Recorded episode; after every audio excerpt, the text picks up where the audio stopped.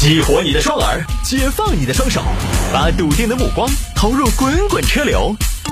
给我一个槽点，我可以吐槽整个地球仪。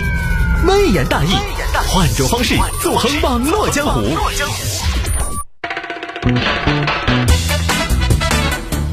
来了，欢迎各位来到今天的微言大义，要继续跟您分享网络上一些热门的、有意思的小新闻。那么下了节目之后呢，也欢迎各位来添加我的个人微信号，我的个人微信号是拼音的谢探数字的幺三，拼音的谢探数字的幺三，加我为好友来跟我留言就可以了。朋友圈里边内容丰富，有自拍，有视频，还有广告啊，什么都有，内容丰富，品种齐全，五花八门，什么都有。来吧，言归正传啊，分享一下今天的微言大义的小新闻。有听众朋友说摆一下这个，不会水男子从镇江游回扬州。这个标题让我丈二和尚摸不着头脑，看完之后一头开水。来这扬州一个师傅，秦师傅，秦师傅呢从事装修工作，前段时间呢一直在镇江干活儿。本来干完活儿呢就打算回扬州，结果最近呢大家也知道，扬州相对来讲呢疫情比较麻烦，各方面的管控也都比较严格。秦师傅回不去了，但是很着急啊。哎爸，现在扬州啥情况哦？还要回来得到不？呃，估计恼火，呃，你现在基本出不去，进来也麻烦得很，没得核酸报告根本不要想。那我这还真回不来了。我觉得你如果走陆路的话，基本上没得搞头，没得车的嘛，你除非走路。那那我就走路啊，走路你怕是瓜的，走路几十公里，中间还有条长江，长江天险，你准备飞过来说？桥上肯定有检查点，我跟你说，桥都上不到又要回来了。呃，行，我想想吧。好，这秦师傅回不去了吗？但是又想回去。陆路，陆路，唉，我想想啊，陆路的话，镇江到扬州将近四十公里。四十公里，如果按照一个成年人每小时五公里的配速来说，只需要八个小时就可以走到。虽然是天气比较炎热，但是只要我带足了补给。四十公里应该不在话下，男子汉大丈夫过得了长江，回得去故乡。江水三千里，家书十五行，行行无别语，直到早还乡。对，没有什么可以阻挡我回家的路。要横渡长江，首先需要找到合适的下水点位。地图上边显示，镇阳气渡镇江站到镇阳气渡扬州站的江面最窄。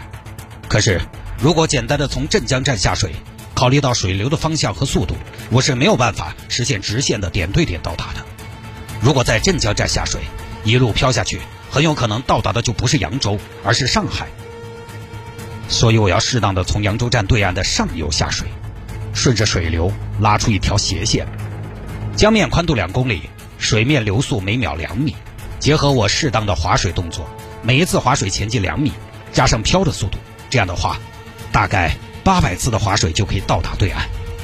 经过计算可以得出，这次的横渡全程会消耗七百卡路里，只要吃够巧克力和牛肉，完全没有问题。八月四号这天，我看一下八月四号这天，天气晴好，风平浪静。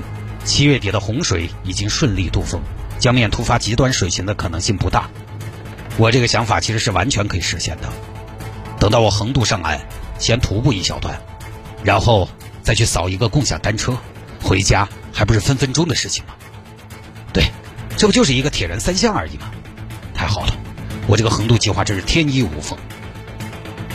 但现在唯一的问题是，我不会游泳啊！这个怎么办？先学是来不及了。哎，对了，我想到了，有游泳圈，只要有游泳圈，我就不会沉；只要不沉，就没有我到不了的彼岸。最后呢，秦师傅啊，就去买了个游泳圈。老板，买个游泳圈。游泳圈那边挂着的，自己拿。我不要这些游泳圈，我要就要最好的，把你最好的游泳圈拿出来亮个相。我有的是钱，大哥，你有的是钱，我游泳圈也只有这么多。你有的是钱，我也不是有的是圈呐。就这些游泳圈，分大小，大的三十，小的二十。老板儿，你这儿难道就没得超过五十的吗？没有，我这儿就一个小卖部，没有那些高端产品。小朋友游个泳，这些仅够了。不是小朋友，大朋友，好大个朋友嘛！我这么大的朋友，那也够了噻。你在游泳池有这游泳圈没得问题。那如果我说我要靠这个游泳圈横渡长江啊！长江，长江，你靠一个游泳圈？那我不卖了，等安死了是我的责任。哎，老板不要紧张，我开玩笑的，我就是游泳池用一用而已。你给我挑一个最好的吧，你自己选嘛。你帮我选，我不太会选。好嘛，我看，哎呀，其实都差不多。不行，一定要给我选一个最结实的，千万不能有沙眼，千万不能漏阴气，气嘴儿一定要耐用。啊，这个嘛。这是我们二零二一秋冬新款，昨天才到的货，整体采用嫩绿色的色调，充满了活力。在主主题色调之上，赋予了西瓜、草莓、樱桃、苹果等水果点缀，是当下非常流行的一种高阶游泳圈。而且因为它配色打眼，所以还特别容易被发现，便于搜救。那就它吧。好，秦师傅买了游泳圈下水了。啊，下水之前还很紧张啊，做足了仪式感。孤帆远影碧空尽，唯见长江天际流。长江，我来了。秦师傅背起行李，套上游泳圈下水了。哇！哦哦，这个狗的水好深哦！哎，有点出不到气，好有压迫感。哎呀，糟糟糟，水还有点急的嘛。哎呀，哗哗，哎，那么垂直方向一直没咋动呢。啊，哇，好累！下水之后，秦师傅很快就体力不支了。糟了糟了，水还有点急的嘛。啊，哎呀，这下安逸了，直接要到上海了。不然我订第一张到上海订张机票飞回来算了。就这么一路飘，最后呢，好不容易被民警发现了，还好被民警发现了。老谢，你看江面上好像有个人啊！啊？哎，正正常的，那个大江大河是不是冲起来个人好正常嘛？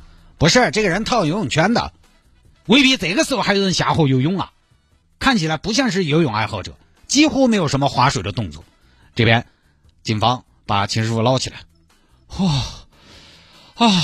大哥，你这干嘛呢？啊啊！我是谁？我在哪儿？这不是应该我们问你的吗？你干嘛呀？大包小包的，你谁呀？怎么还背着包呢？警官，我回家。回家，回家，你回家，你干嘛回的这么壮烈呢？回哪儿啊？你这是？飞夺泸定桥啊？我我回扬州，回扬州，游啊，偷渡啊？你从哪儿来啊？镇江。好家伙，你是打算横渡长江啊？对，我是那么想的。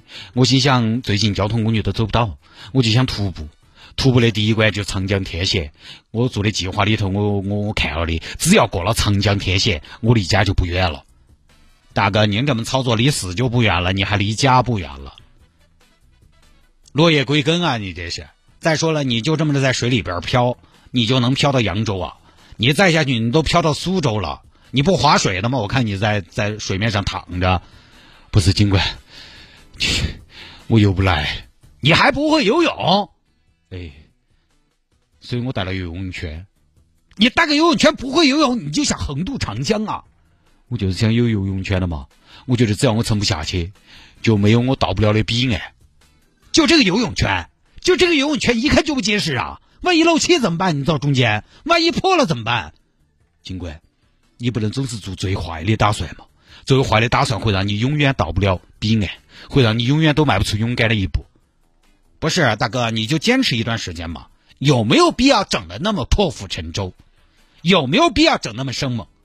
尽管你不懂，我们离家在外，每一次回眸都是江的那一头。我只晓得，老爸在那一头，我在这头。咋的？你说你还整出乡愁了？疫情控制好了，耽误不了多久，你就拿个游泳圈就过长江了。啊？这这江面有四公里宽，四公里？难道？我下水的位置出现了偏差，偏不偏差都有四公里。现在一是疫情，二是汛情，一是防疫，二是防汛。以后不能这样了，起码我跟你说，你买个那种泡沫那种实心的游泳圈呢，就这么些事情啊，简单一点。目前呢，当地警方已经按照疫情防控政策对秦师傅进行了妥善处置，而且我看了一下进行处置的长航公安镇江分局扬州派出所。这个派出所虽然扬州派出所，但它其实地点呢是在镇江，就不在扬州。办公地点在长江南岸，也就是镇江这一边。而秦师傅呢是要去的是长江北岸，就可能有龙回去了，就这么个事情啊。这个呢，说实话我们也能理解。啊，普通老百姓要回家的这种心情。疫情防控呢，很多地方确实只进不出，甚至是关闭进出通道。这个也确实是非常时期的一种非常办法，因为我们国家的防疫政策就是动态清零，跟国外不太一样。我们是要动态清理，把损失降到最小。所以一旦出现了疫情反复这样的情况，我们国家是采取非常强力的措施，把损失降到最低的。也确实是无奈之举。这个德尔塔病毒现在就是这么的凶猛。今年和去年大家做个对比，大家也知道，去年夏天至少在十月份之前，其实全国这个防疫的状态相对来讲是比较轻松的，至少在盛夏国内几乎没有任何疫情。但今年你看德尔塔病毒在盛夏依然给我们带来很大的麻烦，所以啊还是不能松紧。这边防控一松，它就更加凶猛，所以大家还是遵守这个疫情的相关的防控政策吧。也也确实没办法，长痛不如短痛，坚持一下，尽快控制住，对吧？你包括像成都。啊，雅颂居也是中风险地区，之前就这么一个案例嘛，两个装暖气片的装修师傅去到了小区，去到小区，结果呢，哎，刚刚进小区，结果就被封控了，出不来了，没办法，也出不来，人家每天还要干活，还要挣钱呢，也没办法，业主家里边来了两个陌生人，还不是现在就管吃管住，所以也没得办法，只能理解。呃，这个疫情呢，肯定是及时的控制住更好，因为我们这个行业呢，每次疫情反弹，春江水暖我先知。我因为我朋友圈，你看做餐饮的朋友多，然后搞演出的朋友多，还有亲戚呢在做电影。你看这里边各个行业，听众里边做旅游的旅游的朋友也不少。这几个行业真的每一次来疫情，我就看朋友圈一片哀嚎。每一次来疫情，餐饮老板统一发文，活下去。而这一年多，我看他们要死要活好几盘了。只有尽快的控制住，才能更快的恢复。这个确实没办法。